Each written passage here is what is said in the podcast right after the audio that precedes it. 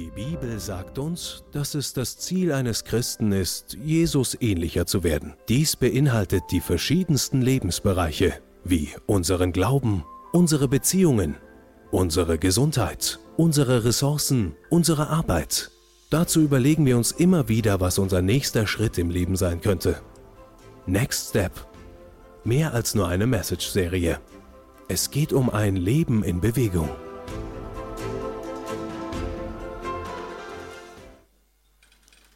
So, also einfach, dass ihr vielleicht ein bisschen auftaut. Ja, ich, weiß nicht, geht's euch gut? Ja, fühlt ihr euch wohl? Ist jemand zu warm, zu kalt oder irgendwie ähm, habt ihr braucht ihr was zu trinken? Ich hätte da vorne noch einen Schluck Wasser, genau. Äh, mega cool. Ich möchte euch einen Witz erzählen, einfach. Ähm, äh, ja, ich, oder, und zwar, ähm, was sind die teuersten Tomaten der Welt? Die Geldautomaten. Gut, okay. Also lass uns durchstarten. Lass uns durchstarten. Ich möchte noch beten zu Beginn.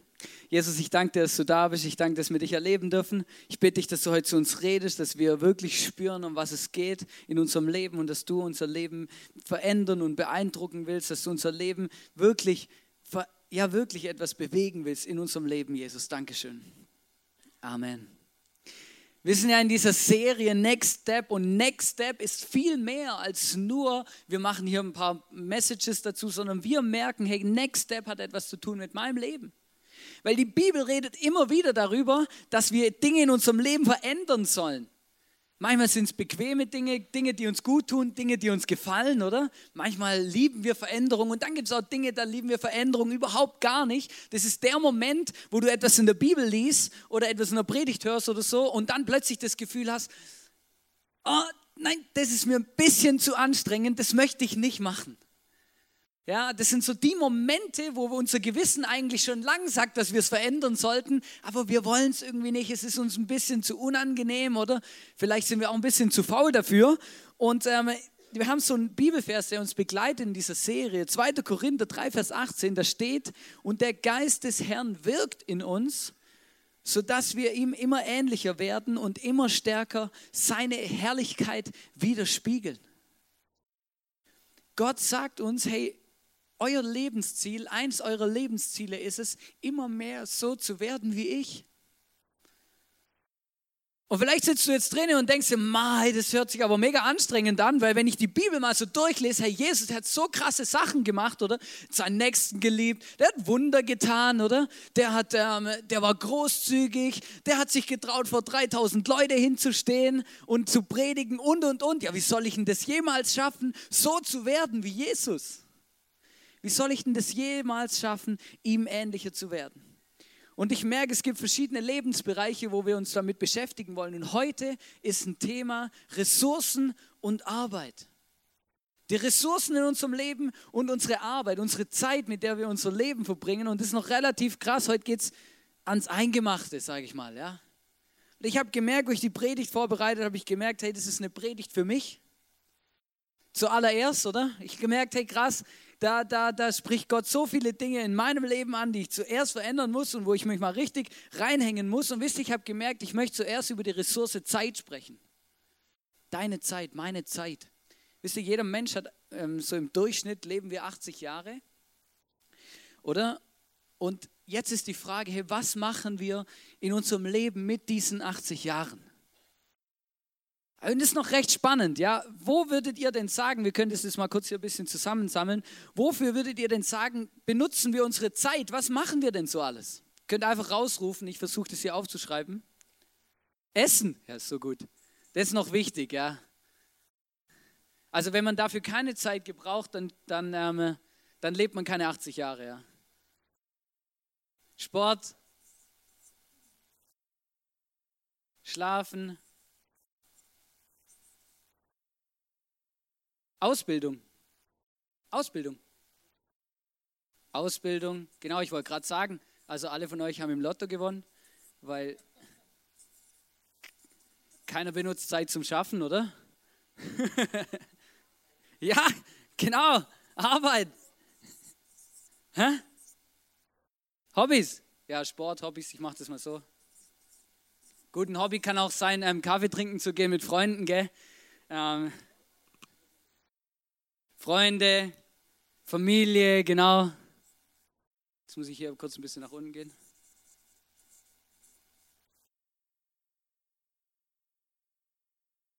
Auch jetzt gerade benutzen wir Zeit, wir sitzen in der Kirche. Eine Stunde in der Woche ungefähr, ja. Genau, wir könnten die Liste weitermachen und, und, und. Wir benutzen für so viele Sachen Zeit. Ähm, und ich habe mal ein bisschen geschaut, da gibt es so schlaue Leute, die beschäftigen sich mit ähm, dem. Und zwar habe ich euch mitgebracht, für was benutzen wir tatsächlich Zeit und wie viel. Und es hat mich noch relativ erschreckt, ja. Also zum Beispiel von den 80 Jahren, die wir leben, schlafen wir 23.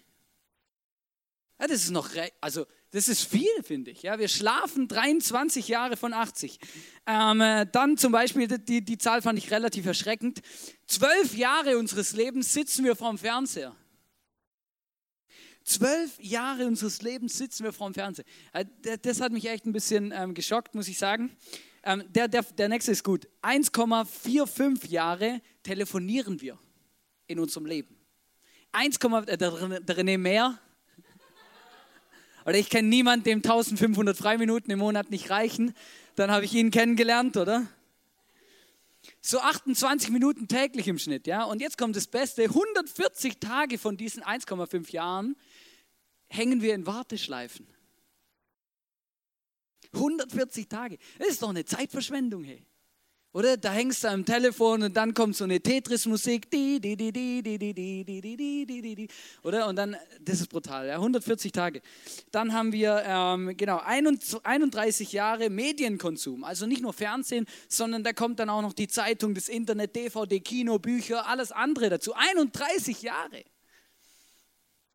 Das Beste ist, wir sitzen ungefähr sechs Jahre auf, der, auf dem Klo. Sechs Jahre unseres Lebens verbringen wir auf der Toilette. Manche vielleicht auch noch mehr, ja.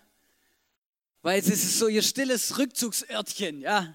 So ein Zeitungsständer und so, oder? Da fließen dann die 31 Jahre Medienkonsum und die Toilette zusammen in eine Zeit, oder? Und jetzt passt auf, jetzt kommt das Beste. In diesen sechs Jahren, wo wir auf dem Klo sitzen, produziert jeder Mensch fünf Tonnen Kot. Fünf Tonnen, hey, ich konnte es fast nicht glauben, deswegen, ich habe gedacht, was, hey, fünf Tonnen, hey, überleg mal, wie viel das ist. Überleg mal, wie viele Menschen auf der Welt leben, ja, das ist doch krass. Und dann, ähm, genau, zwei Jahre und sechs Monate verbringen wir im Auto. Das ist auch echt krass viel, finde ich. Ähm, dann ähm, 16 Monate putzen wir in unserem Leben. 16 Monate. Oder ich habe mir kurz überlegt, wo ich zu Hause saß, meh, hey, ich glaube, ich nehme mal ein Jahr Zeit und putze zwölf Monate lang durch, oder? Dann muss ich danach nicht mehr. Aber das Problem, es funktioniert ja auch nicht, oder? Weil dann verdreckt man, ja. Also acht, und jetzt pass auf, das ist das Beste, acht Monate unseres Lebens vergeuden wir damit, unsinnige Werbe-E-Mails in den Papierkorb zu verschieben. Acht Monate.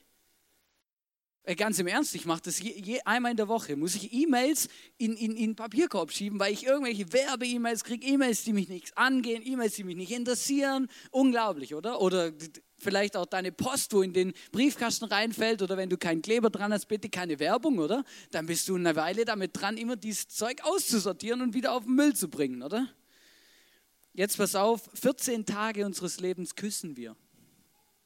14 Tage. Ja, vergleich das mal mit den anderen Zahlen, das ist nicht so viel.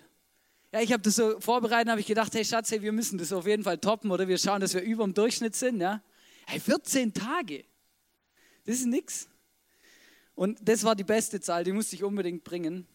500, knappe, also ungefähr 547.500 Mal in unserem Leben furzen wir.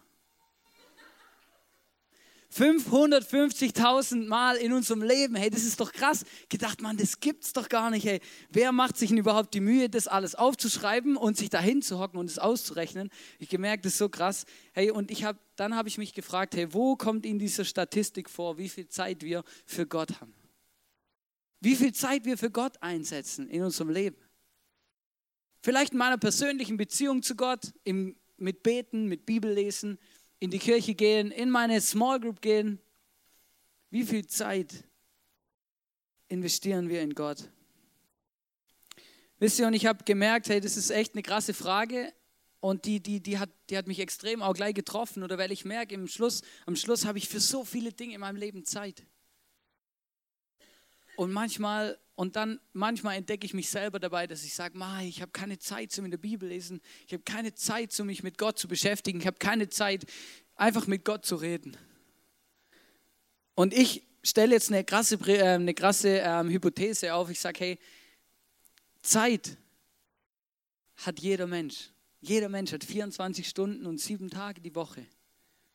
Jeder Mensch.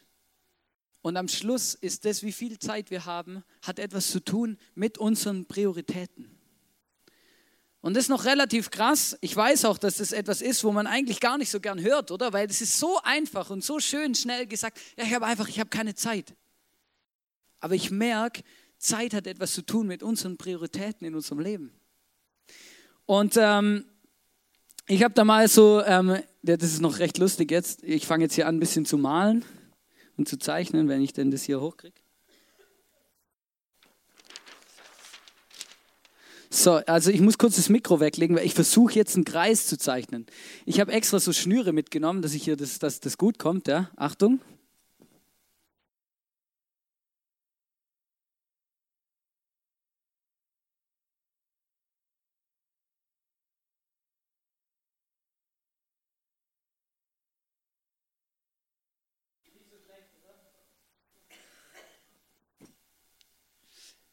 Genau, und zwar, wie würdet ihr sagen, trans, äh, wie würdet ihr sagen, ähm, es ist so unsere, unsere Priorisierung unserer Zeit?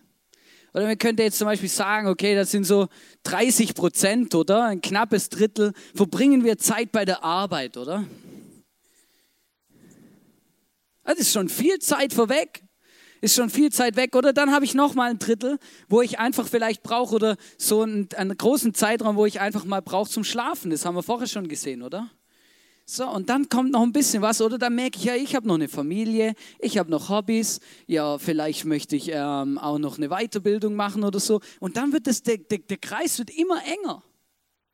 Ich merke, wie teile ich am Tag, am Schluss meine Prioritäten ein und meine Zeit ein. Und der Punkt ist, irgendwann kommen wir an den Punkt, dann sagen wir, ah, okay, gut, hier sind noch 10% am Schluss übrig und die gehören Gott.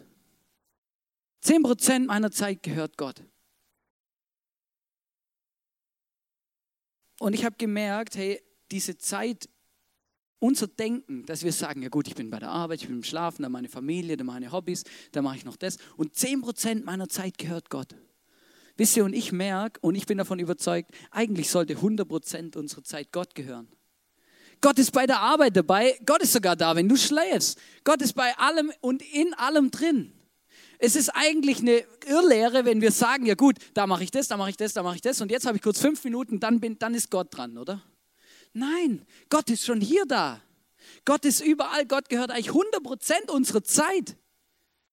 Wir können nicht einfach nur sagen, ja 10% meiner Zeit gehört Gott. Gott gehört 100% unserer Zeit. Natürlich in dem, was ich mache in meinem Alltag, das ist gar keine Frage. Ich habe euch einen Bibelvers mitgebracht, der beschreibt etwas, um was es da geht. Und zwar steht es in Matthäus 6, Vers 19 bis 21 und 33. Da steht, sammelt keine Reichtümer hier auf der Erde an, wo Motten und Rost sie zerfressen oder Diebe einbrechen und sie stehlen können. Sammelt euch Reichtümer im Himmel, wo sie weder von Motten noch von Rost zerfressen werden und vor Dieben, vor Dieben sicher sind. Denn wo dein Reichtum ist, da ist auch dein Herz. Wenn ihr für ihn lebt und das Reich Gottes zu eurem wichtigsten Anliegen macht, wird er euch jeden Tag geben, was ihr braucht. Gott verspricht uns, wenn er an erster Stelle steht, wenn er das Wichtigste in unserem Time-Management ist, dass er dann für all unsere Lebensbereiche schaut, dass er uns in allen unseren Lebensbereichen unterstützt, dass er uns hilft, dass wir unsere Lebensbereiche alle auf die Reihe kriegen. Und das Interessante ist, dass viele von uns, dass wir das schon wissen. Dass wir eigentlich auch wissen, von was ich jetzt gerade rede. Und ich selber auch, merke es auch immer mehr. Aber es ist so schwierig, das umzusetzen und danach zu leben.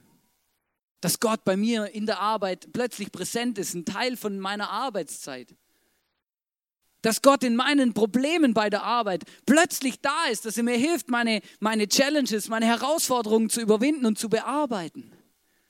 Dass Gott mit mir zusammen sich freut, wenn ich meinen Hobbys nachgehe. Wisst ihr, das ist das Schönste, was es gibt für mich, wenn ich dann ähm, irgendwie auf der Skipiste bin und dann sitze ich im Sessellift. Gerade diese Woche ähm, war ich auch mit René Fixel, waren wir zusammen Skifahren, da saßen wir im Sessellift, da haben wir gebetet im Sessellift. Ja, warum denn nicht? Warum denn nicht Gott mit einbeziehen in das, was ich tue? Ich merke, hey, Prioritäten hat etwas zu tun mit unserem Lifestyle. Es ist ein Lifestyle.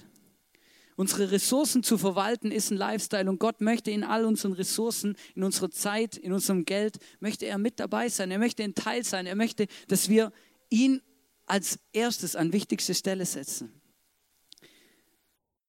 Vielleicht hast du es schon ein paar Mal gehört, aber es ist noch relativ interessant, wie oft Jesus in der Bibel über Verwalterschaft redet. Wie oft er darüber redet, wie wir mit unserer Zeit umgehen sollen, mit unserem Geld, mit dem, was uns gehört und was wir sind.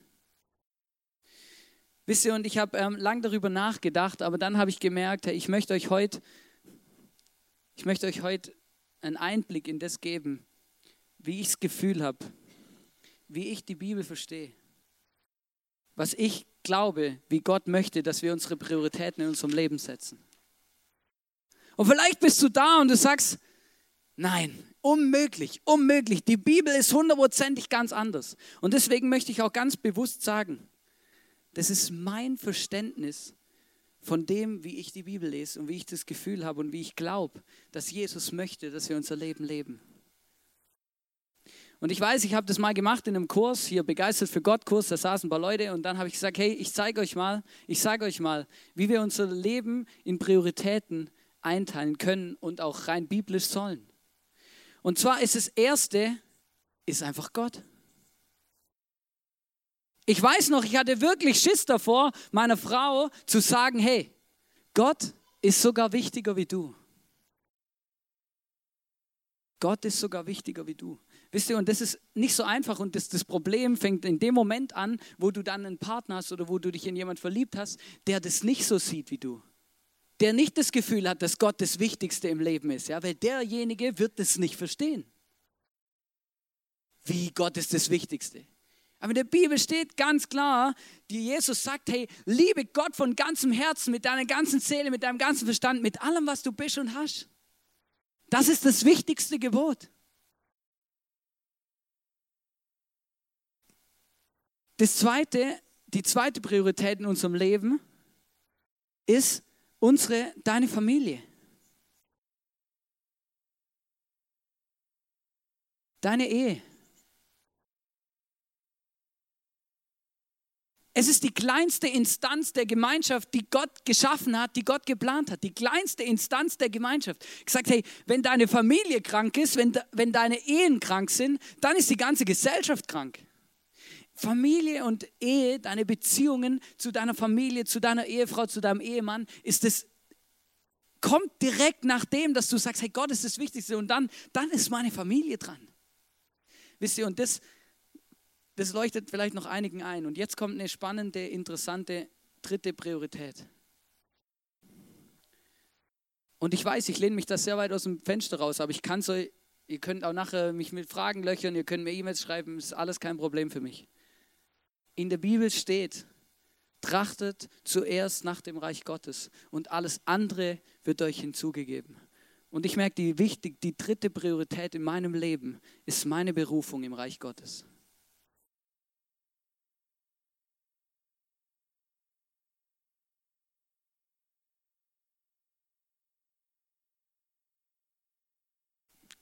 Meine Berufung im Reich Gottes. Wisst ihr, und jetzt kommt die vierte Priorität in unserem Leben, ist unser Job, ist unsere Arbeit, ist das, womit ich mein Geld verdiene. Und jetzt sage ich euch etwas ganz, ganz, ganz Krasses und ich weiß, es wird vielleicht auch dem einen oder anderen ein bisschen aufstoßen, mir auch zwischendurch. Die meisten verdrehen diese beiden Prioritäten. Ja, ich muss doch zuerst schauen, wo ich bin. Ich muss doch zuerst schauen, dass ich überlebe. Ich muss doch zuerst schauen, dass ich zum Leben alles habe. Ich muss doch zuerst schauen, dass alles funktioniert, dass alles läuft, dass ich überhaupt über die Runden komme. Und das ist doch mega wichtig. Oder ich kann doch nicht vorher mich darum kümmern, um was geht's im Reich Gottes, um was geht's in der Bibel, um was geht's bei Gott. Und in dem Moment, und wisst ihr, das, das ist der Punkt, ich merke immer wieder in meinem Leben, wie diese, zwei wie diese zwei Dinge sich vertauschen. Plötzlich ist es wichtiger, dass jeden Monat Geld auf mein Konto kommt, als wie das, dass Menschen Gott erleben, dass Menschen gerettet werden, dass Menschen Gott, dass ich in meine Berufung, dass ich das mache, was Gott eigentlich für mich geplant hat. Wisst ihr, und in dem Moment, wo ich diese zwei Prioritäten vertausche, glaube ich diesen Satz der Bibel nicht. Wenn ihr für ihn lebt und das Reich Gottes zu eurem wichtigsten Anliegen macht, wird er euch jeden Tag geben, was ihr braucht. In dem Moment, wo ich die zwei Prioritäten vertausche, vertraue ich Gott nicht, dass er mein Versorger ist, dass er das, dass er sich um mich kümmert. Wenn ich meine Prioritäten richtig setze, dann verspricht uns Gott, dass er für uns ist, dass er sich kümmert, dass er schaut, dass es uns gut geht, dass wir das haben, was wir brauchen. Und in dem Moment, wo ich diese zwei Prioritäten vertausche, glaube ich das nicht. In dem Moment vertraue ich Gott nicht, dass er das wirklich macht. Und ich weiß, es ist etwas ganz, ganz Tiefes. Ich weiß auch, dass das jeden von uns immer wieder betrifft. Ich habe auch lange darüber nachgedacht, ob ich überhaupt über das predigen soll, ob ich das überhaupt mal so klar sagen soll, aber das ist ein Fakt. Wir werfen in dem Moment, wo wir diese Sache höher stellen als diese, unsere Berufung über den Haufen und vertrauen Gott nicht, dass er einen guten Plan für unser Leben hat, sondern wir nehmen unser Leben selber in die Hand und sagen, hey, ja, aber ich muss doch schauen, dass ich nicht zu kurz komme. Und dann kommen noch fünftens und sechstens Hobbys und, und, und. Familie, Freunde, also Familie kommt schon weiter oben, aber Freunde und so weiter. Ich habe das versucht in einem Satz zu buchstabieren. Wir vertauschen Nummer drei und Nummer vier, werfen unsere Berufung über den Haufen, weil wir Gott nicht vertrauen, dass er unser Versorger ist.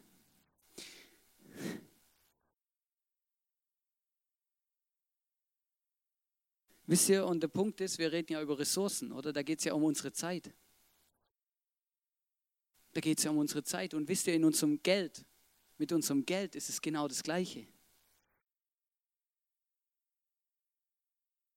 Wenn wir wenn wir es nicht schaffen, Gott etwas zu geben von unserem Geld. Gott redet ganz oft in der Bibel darüber, dass wir etwas weggeben sollen, dass wir etwas spenden sollen. Es ist wirklich krass, aber es ist wirklich so. Gott redet ganz oft darüber, sagt, hey, gebt etwas weg. Es ist ein Teil von Anbetung. Es hat etwas mit einem Lifestyle zu tun, wenn du wieder etwas zurückgibst. In dem Moment, wo du alles hortest und das Gefühl hast, nein, ich, ich darf auf gar keinen Fall irgendwas weggeben, in dem Moment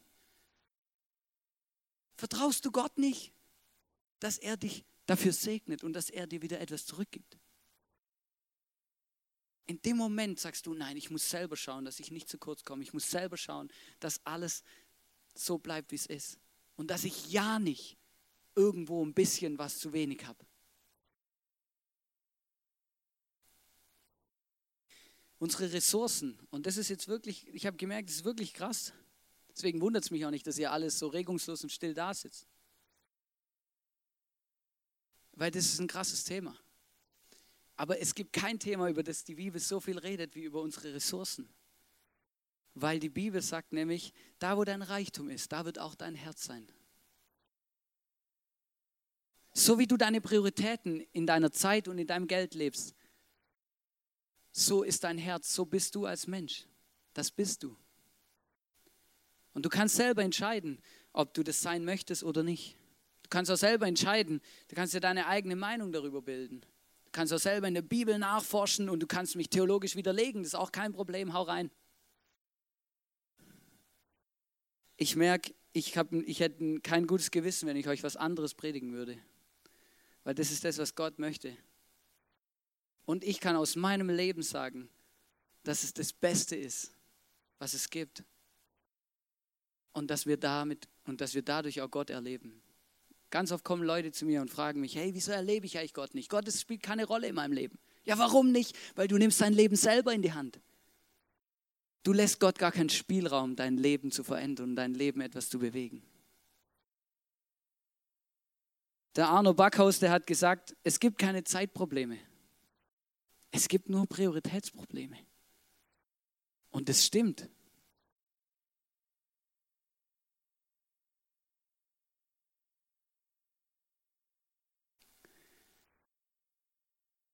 Ich habe ähm, mir was überlegt. Und zwar habe ich ähm, den Tim Armbruster gefragt, ob er ähm, uns ein bisschen sagt, wie er das so erlebt hat in den letzten zwei Jahren. Und ich weiß, er ist mega nervös. Und ähm, deswegen geben wir ihm jetzt einfach einen großen Applaus, wenn er jetzt auf die Bühne kommt. Hey, danke Tim, dass du mit uns dein Leben teilst und dass du uns ein paar Sachen erzählst, die du erlebt hast. Ich hätte dir sagen können auch, ähm, dass es hier heute so ans Eingemachte geht. Dann hättest du vielleicht gesagt, ich, ich sag lieber nichts, oder? ich sag nichts. Ich sag nichts. Gut. Ist mega cool. Ähm, ich erlebe einfach, und es begeistert mich wirklich, wie du ähm, immer mehr auch einfach verschiedene Dinge in deinem Leben auch veränderst, auch in diesem Bereich und in diesem, diesem Thema Ressourcen. Ähm, und es begeistert mich auch, mit welcher Leidenschaft du ähm, mitarbeitest in, in, unserer Kirche, aber auch in, in überhaupt im ganzen ähm, Reich Gottes, einfach auch da immer wieder deine Talente und deine Stärken auch reingibst. Sag uns doch ganz kurz, was du überhaupt machst und worin deine Berufung oder deine Leidenschaft überhaupt besteht. Ja, meine Berufung kannte ich bis vor zwei Jahren eigentlich gar nicht. Aber mittlerweile stehe ich hier und ich, ich leite eigentlich so das, Kreativ, das Kreative. Das ist meine Leidenschaft, einfach in alle möglichen Bereiche einfach kreativ zu sein und die Kreativität im Reich Gottes dann anzuwenden. Und ja, ich arbeite hinten mit Multimedia oder im Flyer, Gestaltung oder einfach, ja, ich liebe es einfach kreativ zu sein und das Talent, was ich gekriegt habe, einfach weiterzugeben. Das ist mega cool. Ähm, aber jetzt würde mich doch interessieren, hey, was hat sich in deinen Ressourcen ganz konkret verändert? Was, was, was, was machst du heute anders wie vor zwei oder vor drei Jahren? Ja, ist noch ganz lustig. Wir haben am Donnerstag haben wir zusammen geredet und haben darüber diskutiert. Und ich habe gefragt, ob ich es einfach frei raussagen kann. Und eigentlich liegt mir auf dem Herzen, dass ich einfach sagen kann, hey, es ist einfach nur traurig, enttäuschend, wenn wir unsere Ressourcen, unsere Talente einfach nicht zurückgeben. Und das kann ich eigentlich nur jetzt sagen, weil ich saß vor zwei Jahren da unten, habe immer gedacht, hey, was redet denn der da oben an? Es geht mir so auf den Geist, wenn da immer oben stand irgendwie, wir suchen Mitarbeiter oder wir sammeln Kollekte ein. Ich konnte es nicht ertragen irgendwie. Und dann wurde ich einfach ins kalte Wasser geschmissen. Kann man einfach so sagen, vom Dämpfe. Danke dir. Ähm, ja, und ich habe das erste Mal erlebt, was es bedeutet eigentlich, so, so nach Jesus zu leben, sich danach auszurichten, seine Ressourcen zu investieren. Und eigentlich hat sich somit mein ganzes Leben verändert. Also die letzten zwei Jahre waren U-Turn. Aber kannst du uns vielleicht ganz kurz ein bisschen einfach, was hat sich denn konkret verändert, oder? Also wie, wie würdest du das beschreiben? Was hat sich zum Beispiel in deiner Beziehung zu Jesus verändert oder in deinem Glauben? Ja, es hat, haben sich ganz viele Bereiche verändert. Also einfach, ich habe gemerkt, dass Jesus nicht nur jemand ist, den man hier in der Kirche erlebt. Einfach am Sonntag hier reinkommt, sondern einfach, es bedeutet eigentlich, dass wir ihn jeden Tag bei uns haben. Ich stehe auf und Jesus ist bei mir, wenn ich schlafe, ist er bei mir, wenn ich Probleme und Sorgen habe, ist er bei mir, aber auch wenn ich was geschafft habe, wenn ich Erfolg habe. Und das tut einfach gut, weil ich bin hier alleine hergekommen nach Österreich und dann hat man natürlich so das Problem, dass man sich alleine fühlt. Und ich habe langsam und langsam habe ich eigentlich begriffen, dass jemand bei mir ist. Und das war eigentlich für mich so das Hauptziel, was ich erreicht habe mit Jesus oder was ich jetzt mitgenommen habe. Aber auch das ganze Leben verändert sich einfach. Ich, wenn früher mich jemand gefragt hat, wieso gehst du in die Kirche? Was labert der da irgendwie so? Dann wusste ich einfach nicht, was sagen. Ich stand da, ja, ich gehe halt in die Kirche. Aber mittlerweile kann ich sagen, hey, es geht nicht um Kirche, es geht nicht um Religion, es geht einfach nur um mich und Jesus und um meine Beziehung zu Jesus. Und seither geht es mir besser. Das ist mega krass und das ist auch was, was man spürt und auch was, was man sieht. Du hast wirklich ähm, gemerkt, dass man einfach wirklich Gott in dem auch erlebt, oder? dass man einfach, wenn man, wenn man plötzlich nicht mehr nur ein Beobachter, Zuschauer ist, sondern plötzlich ein Teil von dem Ganzen wird und plötzlich merkt, wie Gott da bei einem ist, genau. Ähm, hat sich denn gelohnt? Würdest du es wieder so machen oder, oder würdest du etwas verändern? Oder was würdest du uns so mitgeben, wenn du sagst, hey, keine Ahnung, ich habe jetzt noch einen Satz, den ich sagen kann oder zwei. Ähm, wie, was würdest du, was würdest du uns sagen oder mir sagen? Kann ich auch was lernen? Ich würde schon von Anfang an so machen. Mein ganzes Leben lang. Eigentlich. Und ich würde alle dazu zwingen, das auch mit mir zu machen. Ja. Nein, aber es ist einfach, es bringt euch so, also es ist wie so ein Next Step und der Next Step ist dann noch auf einem höheren Level. Man geht immer nach dem Next Step und ich würde es wieder so machen. Cool. Danke, Tim, ähm, dass du dein Herz da mit uns geteilt hast. Und ähm, ja, go for it. Mega cool.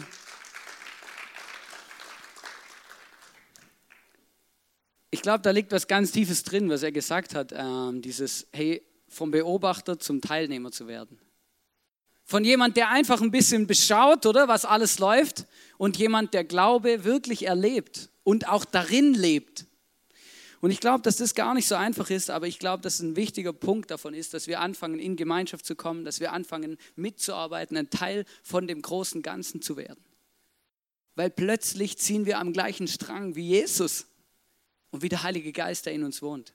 Weil Gott hat uns einen Auftrag gegeben. Gott hat gesagt, hey, wir sollen zum Jüngern machen alle Völker. Wir sollen sie taufen und ihnen von, von, von dieser von dieser guten Botschaft, diesem Evangelium, dass Jesus für unsere Sünden gestorben ist, das sollen wir den Leuten erzählen. In dem Moment, wo wir dafür leben und dafür brennen, in dem Moment bekommen wir Rückenwind vom Heiligen Geist. Weil das ist genau das, wofür er brennt. Das sind genau die Dinge, die dann plötzlich, plötzlich wirkt er in unserem Leben. Wisst ihr, vielleicht sitzt du heute hier und du weißt, hast überhaupt gar keine Ahnung, von was wir überhaupt reden. Du hast keine Ahnung, du denkst dir nur die ganze Zeit, ma, das klingt alles so verrückt. Ich möchte dich einfach einladen und dir einfach sagen, hey, fang an, das auszuprobieren. Geh auf das Boot, aus dem, steig aus deinem Boot aus, wag dich aufs Wasser raus und sag, hey, zu Jesus, hey, ich möchte wirklich erleben, was es eigentlich bedeutet, dass du mein Leben regierst. Dass du das Wichtigste bist in meinem Leben. Und lade ihn in dein Leben ein. Lade ihn in deine Ressourcen ein. Lade ihn in deine Arbeit ein. Lade ihn in deine Zeit ein. Lade ihn in deine Familie ein. Lade ihn in deine Hobbys ein. Fang an, dein Leben ganzheitlich für und mit Jesus zu leben. Lade ihn auch in deine Finanzen ein. Lade ihn ein in dein Leben, dass er ein Teil wird von deinem Leben. Ich wollte noch ganz kurz was über Arbeit sagen, weil das ja Thema auch heute ist, oder Ressourcen und Arbeit. Und bei Arbeit gibt es eigentlich nur eine Sache, die mir ganz arg auf dem Herzen liegt. Und zwar hatte ich ja letzte Woche hier meine super Wippe dabei. Wisst ihr, und bei Arbeit ist es ganz arg wichtig, dass wir in einer gesunden Balance unterwegs sind. Wie bei Gesundheit auch. Es muss, Balance, es muss eine Balance sein in unserer Arbeit. Und du kannst auf einer Seite vom Pferd fallen oder in eine Richtung dein Leben gekippt haben. Und das bedeutet, du scheust Arbeit, ja? Weil wir sind geschaffen, um etwas zu schaffen. Gott hat uns dafür gemacht, etwas zu bewegen. Gott hat uns dafür gemacht, zu arbeiten. Wir sind nicht dafür gemacht worden, auf der Wiese zu liegen und Däumchen zu drehen. Wir sind dafür gemacht worden, um etwas zu bewegen. Und Gott sagt, hey, wenn du dein Leben, du bist ungesund unterwegs in, Ar in deiner Arbeit, in dem Lebensbereich Arbeit, wenn du nichts machst. Manchmal können wir nicht, manchmal können wir nichts dafür. Manchmal sind, werden Menschen aufgrund von unterschiedlichen Umständen arbeitslos und so. Und wisst ihr, wenn du mal längere Zeit arbeitslos bist, dann weißt du, wie sich das, wie, wie, wie krank das macht, wenn man zu, wenn man keine Arbeit hat wenn man kein, kein Erfolgserlebnis mehr feiert, wenn man nicht mehr weiß, für was man eigentlich lebt.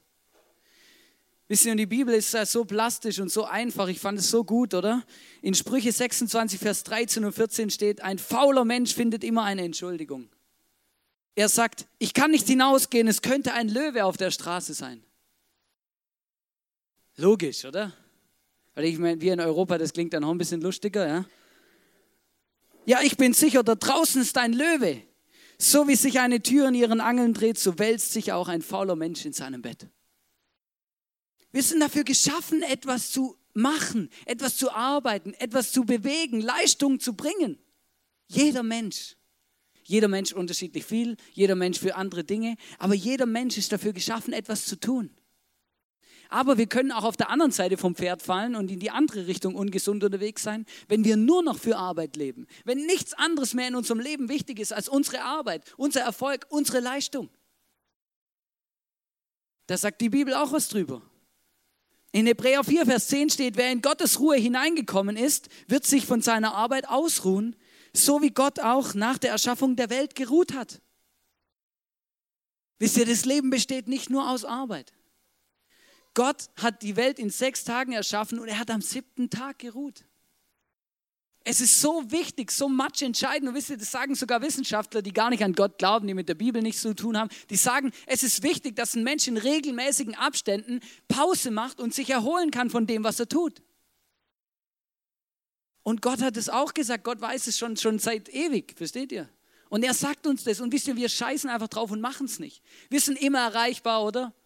Wir arbeiten und arbeiten rund um die Uhr. Wir nehmen uns nie Zeit, einfach mal zur Ruhe zu kommen. Was auch noch ein Problem sein kann, ist, wir haben vergessen zu feiern und das Leben zu genießen. Wir haben vergessen zu feiern und das Leben zu genießen. Wenn sich dein ganzes Leben nur noch um Erfolg, Leistung und Arbeit dreht, dann haben wir vergessen zu feiern und das Leben zu genießen. In Prediger 9, Vers 7 bis 9 steht, deshalb iss und trink, sei fröhlich dabei. Denn Gott gefällt dein Tun seit langem. Und dann steht, Trage saubere Kleidung und pflege dein Gesicht mit Salbe. Sei glücklich mit der Frau, die du liebst. Genieße jeden flüchtigen Tag deines kurzen Lebens, das Gott dir auf dieser Welt gegeben hat. Denn das ist der Lohn, den du für deine irdischen Mühen bekommst.